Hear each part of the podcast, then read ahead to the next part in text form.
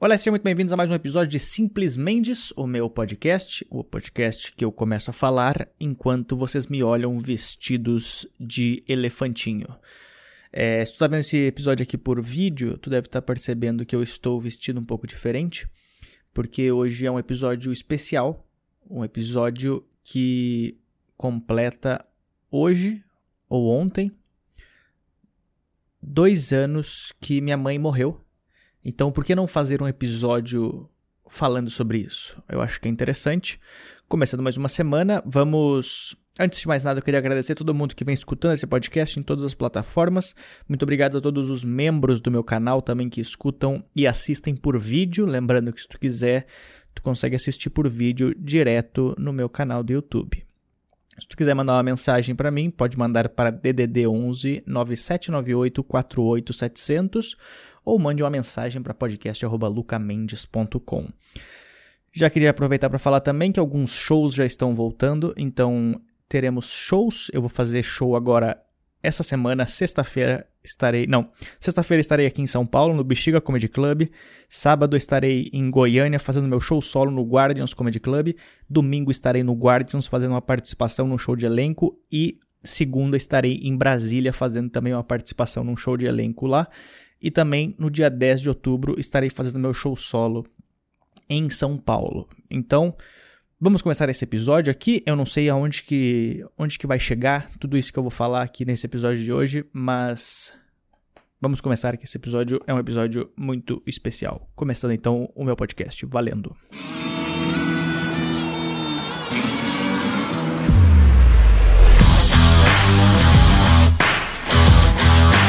Estiver escutando esse podcast sem assistir o vídeo, tu pode perceber que em alguns momentos eu estarei mastigando alguma coisa porque eu tô comendo bolachas e café. Inclusive, essa foi uma mania que eu peguei da minha mãe, que é minha mãe sempre tomava café e comia bolachas à tarde. Eu não sei se isso causou a morte dela, eu espero que não, porque eu estou indo pro mesmo caminho. Mas hoje essa semana agora completou dois anos que a minha mãe faleceu. Minha mãe morreu em setembro de 2018. E foi um momento muito diferente na minha vida, muito. Principalmente na semana que ela, que ela, que ela faleceu, foi bem, bem complicado.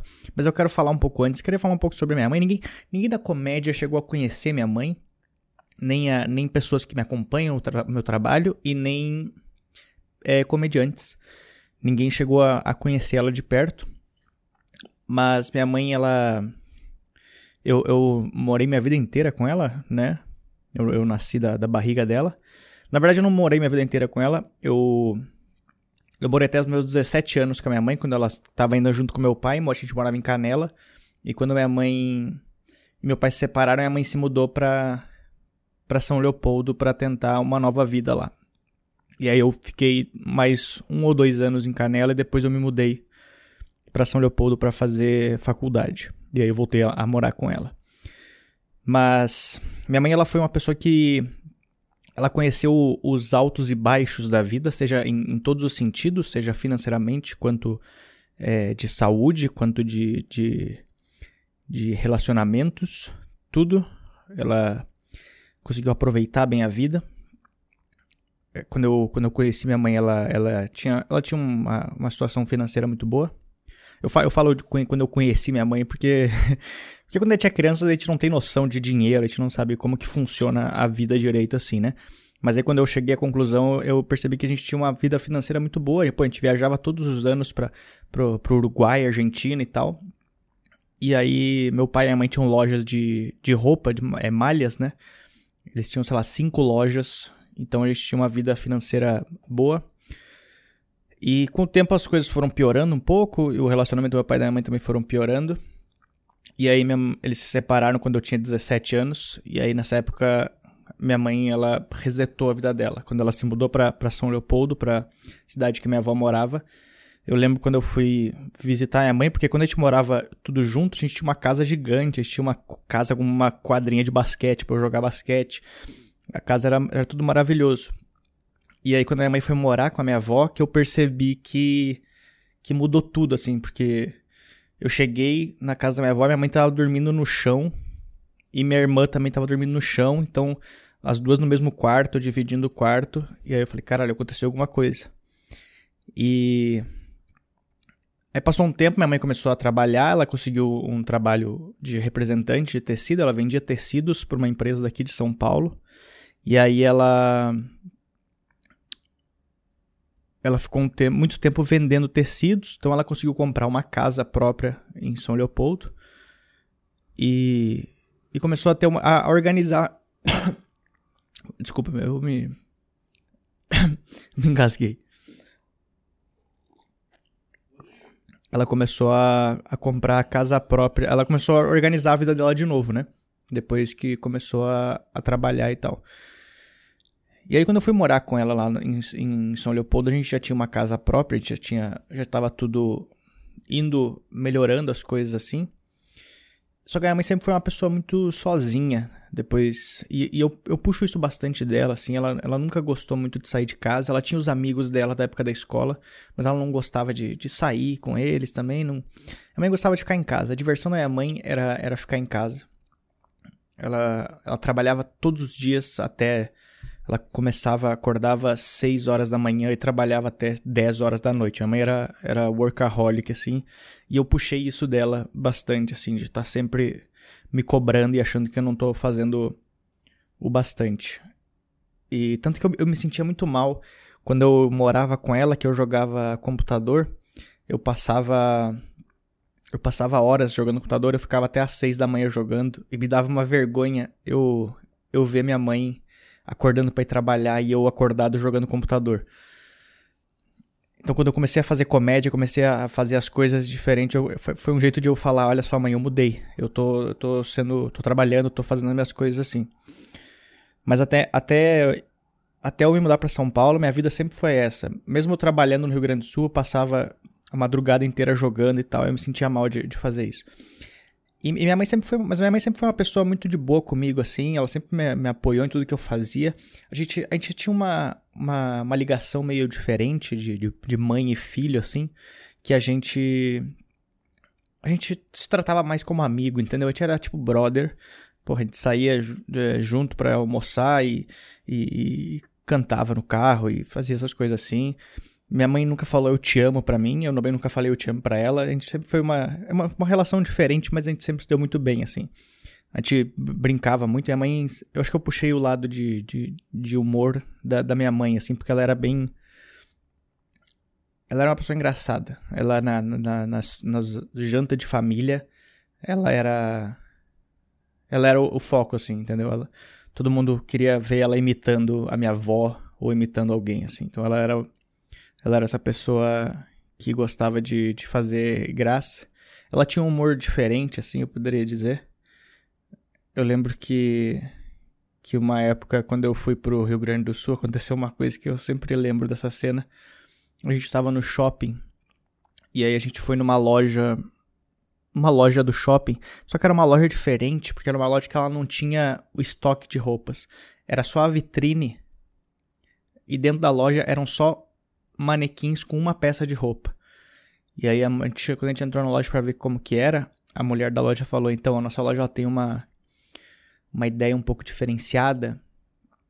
Que vocês vêm aqui e vocês olham as roupas.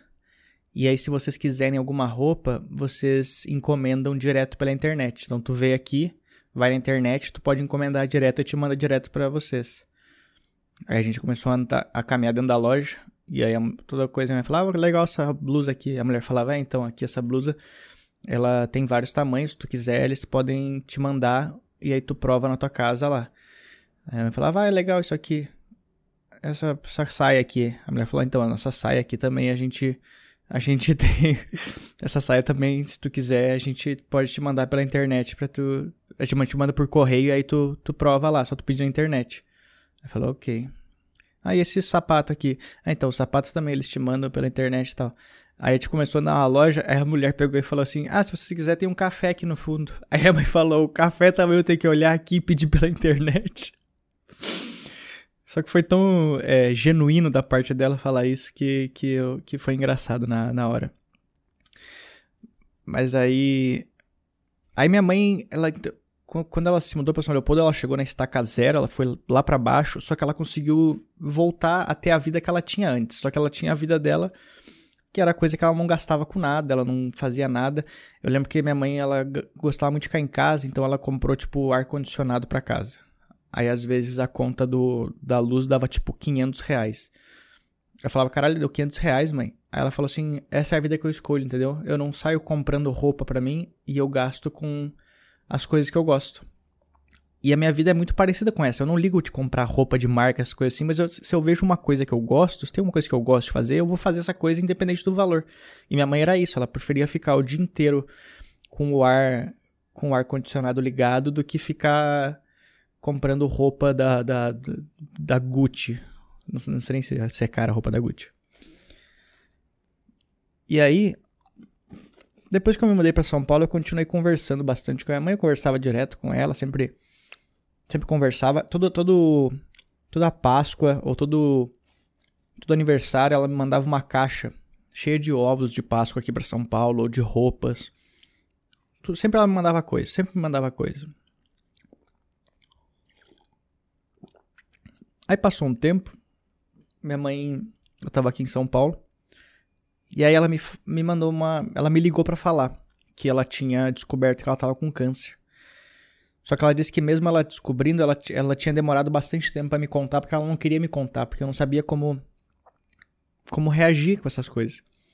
E nunca tinha acontecido com ninguém na minha família, então foi uma situação muito muito estranha quando ela falou isso para mim. E e na hora a gente eu não sabia o que fazer, assim, não sabia como é que funcionava o negócio, e ela tentava me tranquilizar de todos os jeitos. Mas foi foi realmente um choque para mim, assim. Só que mesmo minha mãe falando que tava com câncer, ela não mudou absolutamente nada na vida dela. Ela continuava trabalhando todos os dias, ela continuava fazendo todas as coisas, e aí depois de um tempo ela teve que fazer a cirurgia para tirar o rim dela. E aí ela. Só que ela tava com medo, porra, ela tava. Ela sempre tinha bastante medo do que, do que ia acontecer depois. E só que mesmo, mesmo ela estando na, na bosta, assim, ela me fa fazia muita piada com o negócio. Ela fazia piada de, de morrer, inclusive. Ela falava, não, não, mas daqui, daqui um tempo eu já vou morrer já. Ela falava uns negócios assim. E eu falava, mãe, cala a boca, mãe, vira, vira essa boca pra lá. E aí, mas ela continuava do jeito dela. E Aí ela fez a, a cirurgia, ela tirou o, o rim dela. Só que, cara, ela tirou o rim, deu três dias, ela tava trabalhando absolutamente normal. Ela, tipo, eu falava, mãe, tu não consegue caminhar, mãe. Ela falava, não, foda-se, eu tenho que trabalhar, não sei o quê. E batendo meta. Minha mãe, ela batia, ela era, tipo, a melhor vendedora do Brasil da, da, da empresa dela. E, e ela não tinha contado para ninguém. Ela não contou para nenhum dos clientes dela e nenhum, ninguém da empresa que ela tava com câncer e que ela tinha e que ela tinha tirado o rim dela. Ela continuava trabalhando e o pessoal ligando para ela e ela sentia dor às vezes e tinha que falar no telefone, então ela falava falava toda toda toda errada assim com os caras. E aí ela foi levando assim, ela continuou levando a vida dela absolutamente normal. E e são coisas que eu puxo da minha mãe. Às vezes, às vezes eu tô mal, eu tô com algum problema, eu não saio espalhando para todo mundo, eu, eu guardo para mim e tento resolver, entendeu? Eu tento viver a vida normal. Que às vezes é, é ruim tu fazer isso. Mas ela não queria falar, porque se ela falasse que, que pros caras que tava passando por isso, talvez os caras fossem demitir ela do trabalho e ela não podia parar de trabalhar, né?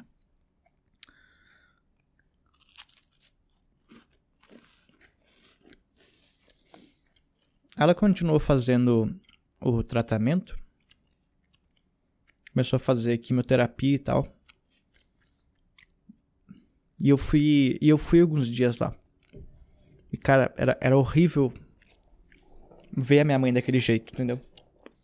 Porque eu tava acostumado a ver ela correndo de um lado pro outro e fazendo as coisas. Minha mãe, ela, ela era aquela pessoa que fazia tudo na casa. Ela, ela construiu meu quarto, ela que arrebentou a parede, que fez todas as coisas, instalou porta, tudo, ela fazia tudo. E aí do nada tu chega lá e ela não consegue fazer mais essas coisas. Mas mesmo assim ela sempre falava, não, não, tá tudo bem, eu tô fazendo aqui as coisas, tá tudo certo e tal. Eu falava, mãe, para de forçar, não sei o que. Ela continuava fazendo. Que ela queria continuar vivendo a vida dela normal. Ela falou, foda-se se eu vou morrer daqui a pouco. Eu quero continuar fazendo as minhas coisas. E aí ela foi. Foi indo. Levando bastante tempo, assim. E. E eu. Eu, eu percebi que que as coisas estavam. Ah, e durante esse tempo, é, a minha irmã ainda morava lá com ela. Mas aí em agosto de 2018, a minha mãe, a minha irmã ia morar na França. E aí eu lembro que a mãe até me mandou mensagem, ela falou, olha só, é, tua irmã vai embora em agosto, então se tiver como tu vir aqui e passar uns dias comigo só nos primeiros dias que ela não tá aqui para me ajudar em algumas coisas e tal, é, seria ótimo. E era bem no dia do meu aniversário. E aí eu, eu fui para lá. Aí minha minha irmã foi a gente foi pro aeroporto, minha, minha irmã foi foi embora. Foi a última vez que a gente tirou uma foto junto. A, a última e a primeira vez que a gente tirou uma foto junto. Eu não, tinha, eu não tenho nenhuma foto com a minha mãe e com a minha irmã. Eu só tenho essa foto. A gente nunca tirou foto junto. Eu nunca tirei selfie com a minha mãe. Eu nunca tirei foto com a minha mãe. Eu tenho foto de quando eu era pequeno e de agora. A gente nunca parou para tirar foto. A gente nunca ficou tipo, ai, vamos tirar uma foto agora para registrar um momento. Não, a gente. Quando tava aí minha mãe, a gente ficava trocando ideia e não fazia nada de disso aí, de querer mostrar e registrar momentos. Que às vezes é ruim, eu sinto falta de não ter fotos às vezes com ela, mas é é uma escolha nossa, a gente nunca pensou em tirar foto. E aí minha irmã ela foi foi embora. E aí a gente voltou para casa. E aí eu voltei para fiquei uns dias no Rio Grande do Sul, voltei para São Paulo. Isso era em agosto. Aí é minha mãe tava sem o rim, fazendo tratamento e tal. E ela nunca tinha falado nada de de coisas ruins assim, tipo, nunca tinha falado nada de dando uma notícia negativa, coisa assim. Mas eu, eu percebi que as coisas estavam piorando o dia que ela me mandou uma mensagem de voz chorando. Minha mãe nunca tinha me mandado uma mensagem de voz chorando, eu nunca tinha visto ela chorando na minha vida. E ela me mandou uma mensagem de voz chorando, falando que ela tava com saudade, que ela sabia que eu e minha irmã a gente tinha que ir cada um para um lado, mas que para ela ia ser muito difícil continuar vivendo desse jeito, é, sozinha e, e, longe da gente. A gente sabia, ela sabia que a gente tinha que continuar trabalhando e tal. E, e, nesse dia eu tava, eu tava prestes a entrar no palco quando ela mandou essa mensagem. Aí eu não respondi, lógico. minha, mãe, minha mãe sempre disse que era pra focar no trabalho. Aí depois do trabalho eu falei com a minha mãe. Nesse dia eu percebi que ela tava, ela tava perdendo um pouco das esperanças de, de conseguir resolver a, o negócio do, do câncer. Aí, vez ou outra, minha mãe tinha que ir pro hospital. E aí eu. Uma época eu fui pra lá. E ela ficava no hospital, tipo, um tempo, aí voltava, ficava um tempo, voltava. Só que teve uma época que ela teve que ficar lá direto para fazer uns exames. E aí eu tive que ir pra lá pra, para ficar com ela também no, no hospital. E essa semana que eu fui era a semana que eu tava fazendo a minha primeira minha primeira vez que eu ia fazer meu show solo.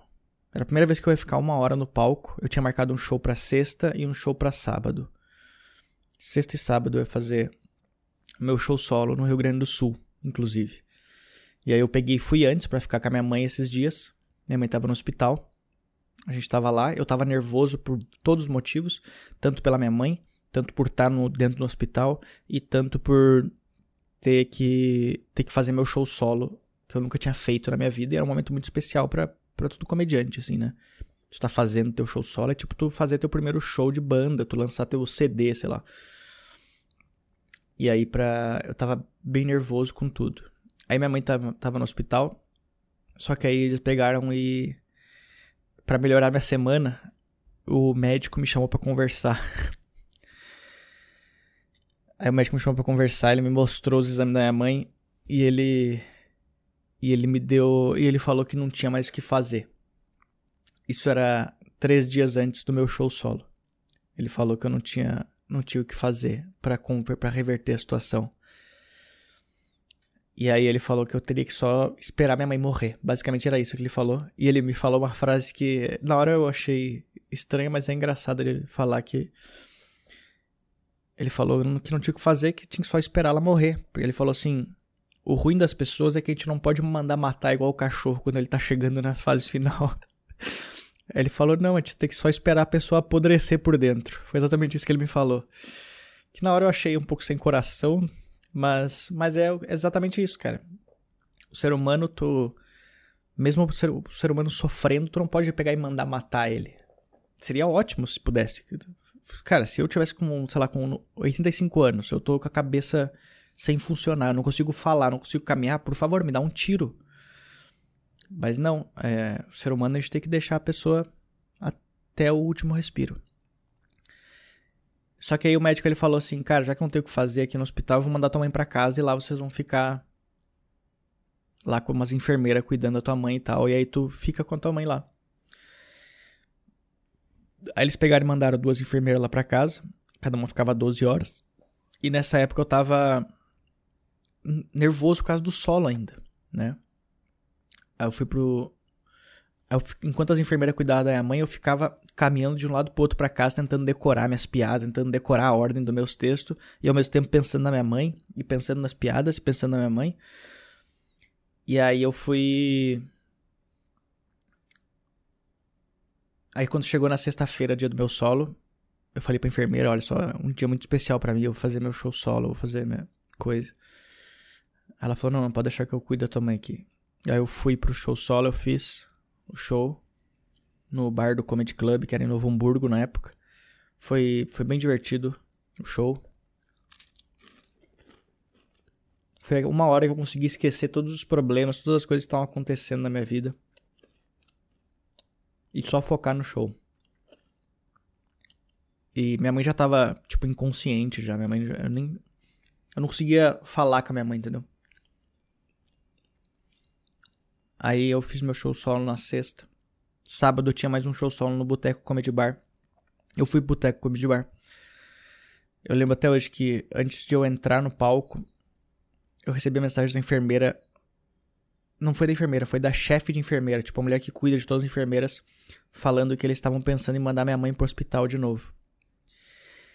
E ela não falou isso, mas eu tenho certeza que eles estavam fazendo isso porque era muito caro para eles é, manter minha, é, duas enfermeiras cuidando da minha mãe. E eles achavam que ela ia morrer antes, mas não, ela ia aguentar mais tempo. E aí elas pegaram. Aí eu falava assim: não, não, ela vai ficar em casa. Eu falei, discutindo com a mulher antes do negócio. Porque eles queriam mandar ela pro hospital pra ela não ia, fazer, não ia mudar nada dela estar tá no hospital ou lá. Porque as enfermeiras cuidavam dela, todo dia ia médico cuidar da minha mãe. Então não precisava ficar no hospital. E aí eles. E eu falava: não, não, ela vai ficar em casa. Aí eu peguei, fui pro. Botei o celular no modo avião, fiz o meu show solo. O show foi divertido também, consegui esquecer por uma hora todos os problemas. Voltei para casa. Domingo eu fiquei em São Paulo. Segunda-feira eu tinha show em São Paulo. Aí eu peguei e vim para São Paulo. Fiz meu show. Terça-feira recebi a notícia que a mãe tinha morrido. Ou seja, as enfermeiras estavam erradas. Eles estavam elas achavam que manhã ia durar mais tempo, mas, mas foi literalmente dois dias depois que eu fiz meu show solo.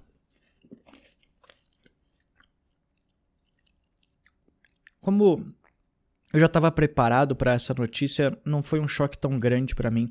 Porque quando eu passei os últimos 10 dias com a minha mãe vendo tudo que ela passava, cara. E. E foi horrível ver esses 10 dias, mas ao mesmo tempo me preparou pro, pro momento final.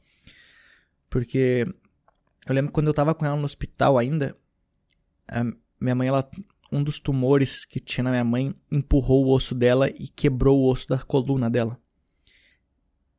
E ela tava vivendo a vida normal com um osso quebrado, sem falar nada. E aí, eu, só que começou a doer bastante e eu via ela no hospital sentada numa cadeira de de rodas gritando de dor. Eu nunca tinha visto minha mãe. Minha mãe sempre foi a pessoa mais. Minha mãe sempre foi a pessoa mais homem do mundo, assim, tipo de. de, de, de másculo, assim, de.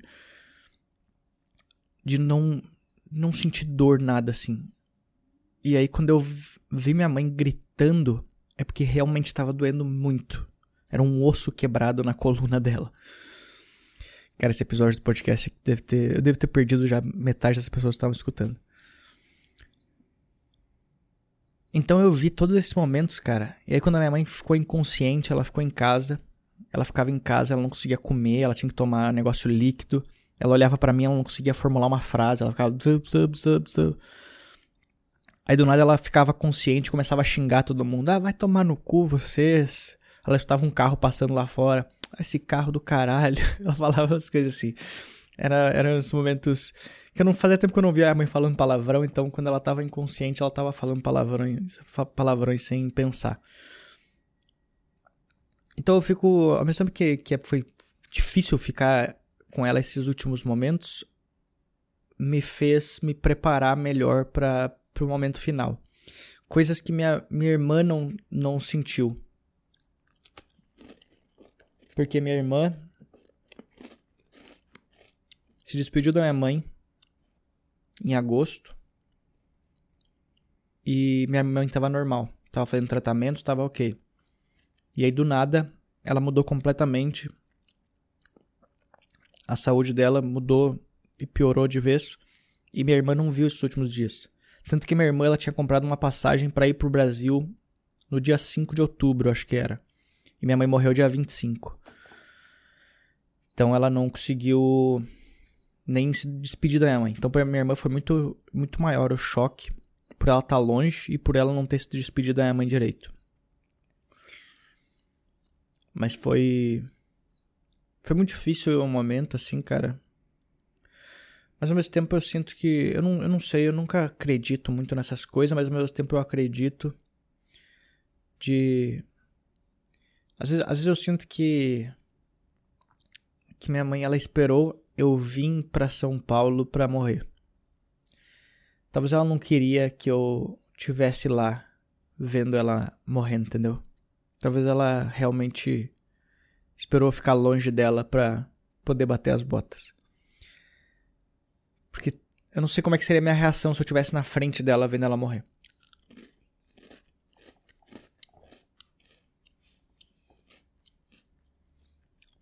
Eu não sei o que eu teria feito. Mas. Aí eu fui no dia seguinte pro sul, fui no, no velório dela. Nunca tinha ido num velório na minha vida. É estranho. Estranho demais. Eu não, não, não quero mais ir em velórios. Tomara que ninguém mais da minha família morra nos próximos 200 anos. Um monte de parente que eu não gostava lá. E aí todo mundo me abraçando e chorando. Eu, eu não tava chorando, eu tava Entendeu? Tu não tem que ficar triste. Tu não tem que ficar triste. Uma vez eu, eu li isso num, num livro. Tu não tem que ficar triste. Porque se tu é o filho do, da pessoa que faleceu, tu não tem que ser triste porque tu é o sucessor da pessoa. Então tu tem que mostrar que tu tá forte ainda, entendeu? É. Cara, agora eu virei um coach. Mas o que eu quero dizer é.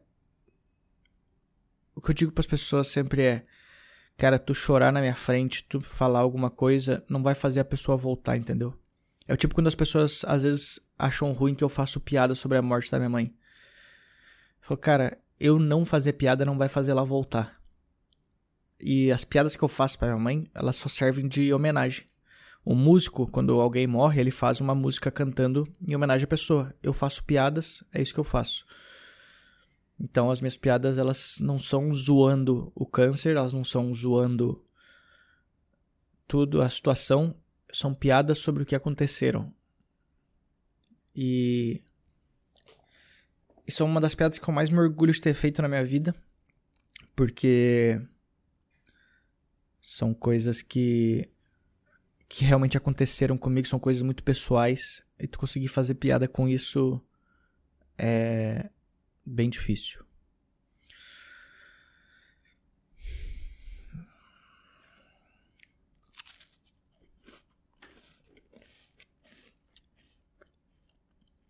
Minha mãe ela sempre se, preparou muito para as coisas, assim. É, é, se preparava num nível até demais. Minha avó também era assim. Minha avó, quando. Antes de morrer, ela já tinha pago, já tinha deixado tudo pago. A cremação dela. E minha mãe. É, quando ela percebeu que estava chegando nos, nos momentos finais, ela escreveu uma carta para mim e para minha irmã. E ela deixou essa carta escondida. E aí um dia ela disse, quando ela estava chegando quase nos momentos finais, ela falou assim: "Quando eu morrer, vai lá e pega a carta que está dentro daquele negócio, dentro daquele daquela caixinha". E aí eu não peguei antes. Quando minha mãe morreu, eu cheguei no Rio Grande do Sul no dia, no dia do velório, eu fui no velório. Eu dei oi pra minha mãe, eu olhei ela lá. Não, não fiquei muito tempo olhando pro velório, não. O velório eu não fiquei do lado do caixão. Eu cheguei lá, eu vi minha mãe de longe e eu não encostei nela. Eu fiquei longe. Eu não, queria, não quero ver minha mãe com uma roupa brega de velório. Tanto que no velório dela eu falei um negócio. Minha mãe sempre foi muito. É, minha mãe andava de calça de moletom e, e, e tênis, assim. Não, não ligava muito pra maquiagem, essas coisas assim. Aí no dia do velório, eu tava todo mundo do lado do caixão. Aí na hora que eu fui ver ela no caixão, só a única vez que eu fui lá, eu falei para as pessoas: essa é a primeira vez que eu vejo minha mãe maquiada. Aí ficou um climão, lógico. Ninguém queria rir num velório. É, mas enfim, aí eu fui no velório, eu vi ela. Logo em seguida eu já peguei o carro e fui para minha casa para ler a carta. E aí nessa. nessa carta. A minha mãe falava que. Nessa carta minha mãe falava que era para eu cuidar da minha irmã, cuidar dos animais e nessa carta ela colocou em cap. A única coisa que ela escreveu em caps lock na carta foi para eu cancelar a net. eu nunca vou esquecer dessa carta. Eu tenho essa carta aqui, às vezes quando eu quando bate a saudade da minha mãe, eu, eu paro para ler a carta. E nessa carta minha mãe dizia que era para eu continuar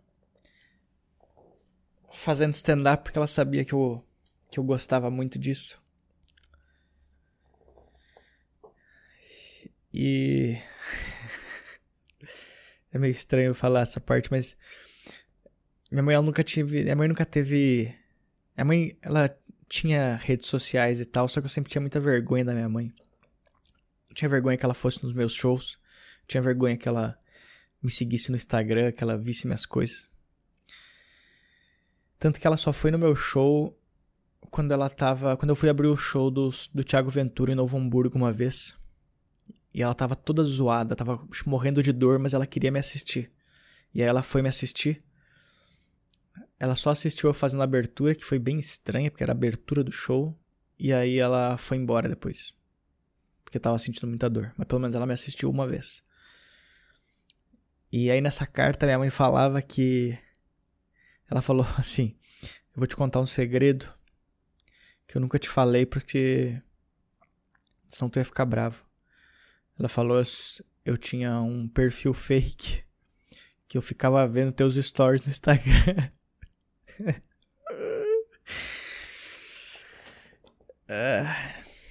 que ela falou que ela passava os di o dia inteiro vendo os, os meus stories no Instagram. Só que ela não me falava porque senão eu ia bloquear ela.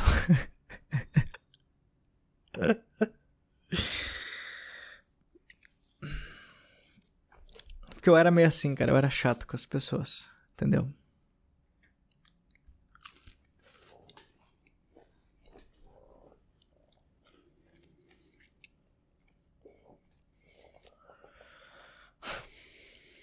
Eu era. Eu era chato assim com a minha mãe. De não querer que ela visse as coisas. Que eu tinha vergonha dela. Não vergonha dela. Eu tinha vergonha de mostrar as coisas para ela. Tanto que eu nunca tinha falado, nunca falei com a minha mãe sobre relacionamento, nunca falei com a minha mãe sobre sexo, nada. Quando minha mãe, claro, não precisa falar com ela também sobre sexo, né? no café da manhã. E aí, mãe, viu aquele pornô? Não, mas eu digo, eu nunca tinha, nunca levei uma mulher na minha casa na, quando eu morava com a minha mãe. Eu acho que por muito tempo minha mãe achou que eu era gay, porque eu nunca mostrava nenhuma reação, não mostrava nada, nenhum interesse em nada. Tanto que ela descobriu que eu tava namorando é, olhando o meu Instagram.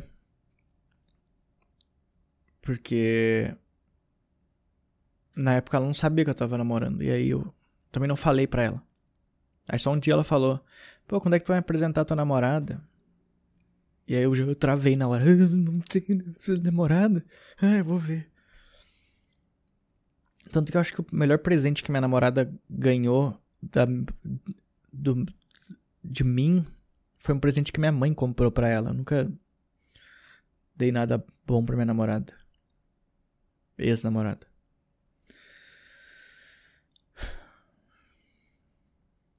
Mas aí nessa carta ela falou isso, que ela me acompanhava no Instagram.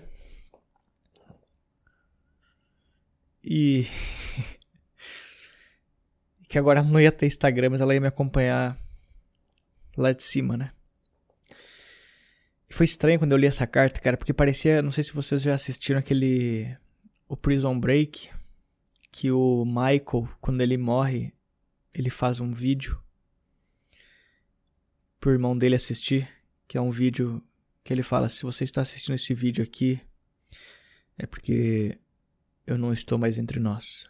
Ele fala alguma coisa assim. E minha carta minha mãe era exatamente isso. Ela, ela falando que se eu tô lendo essa carta é porque ela não tava mais aqui. Mas eu sempre leio essa carta quando eu tô com saudade dela. E.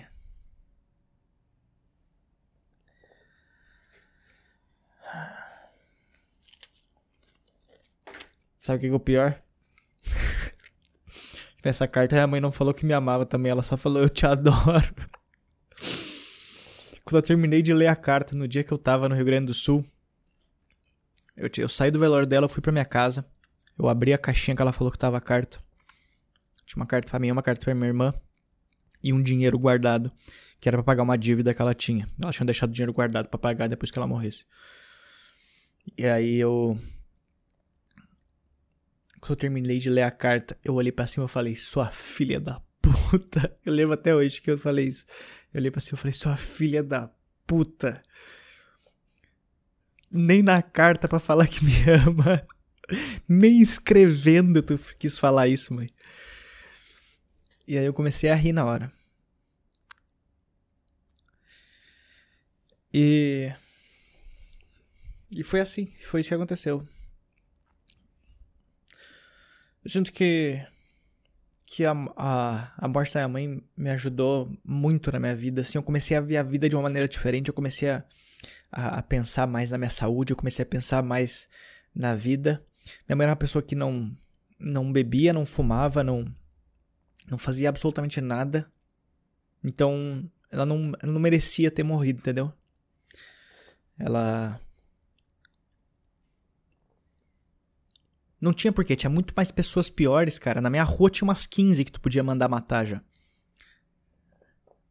A minha era a pessoa mais santinha do mundo. O meu pai me falou a última vez que eu fui para lá que minha que minha mãe ela ela pagava ela pagava 50 reais por mês. Ela fazia uma doação de 50 reais por mês para uma instituição de uns caras que não têm braços e pintam com os pés.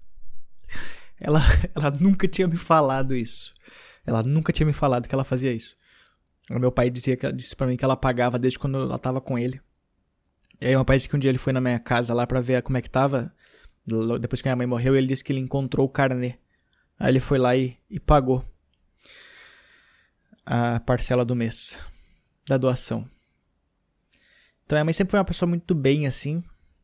E mas escolheram ela pra, pra ir, né? Então eu comecei a ver minha vida muito diferente depois que a minha mãe morreu, de começar, cara, eu preciso aprender a fazer mais coisas, eu tenho que me aproveitar mais. Porque eu sou um cara também, eu não bebo, não fumo, não faço nada de errado. E, e pode ser eu também. Então, tem que tem que aproveitar. Então eu comecei a viver minha vida diferente depois que a minha mãe morreu. Eu não digo que foi boa a morte da minha mãe, mas eu digo que, que me ajudou. É...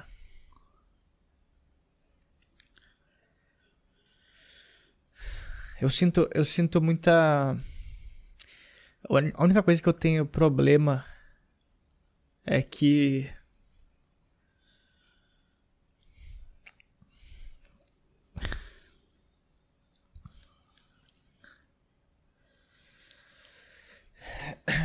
A única coisa que eu tenho problema é que quando eu morava com a minha mãe eu tinha vergonha de de de viver assim. Eu tinha vergonha de de falar para ela que eu ficava até de madrugada jogando, tanto que quando ela acordava para trabalhar eu me escondia para fingir que eu tava dormindo já.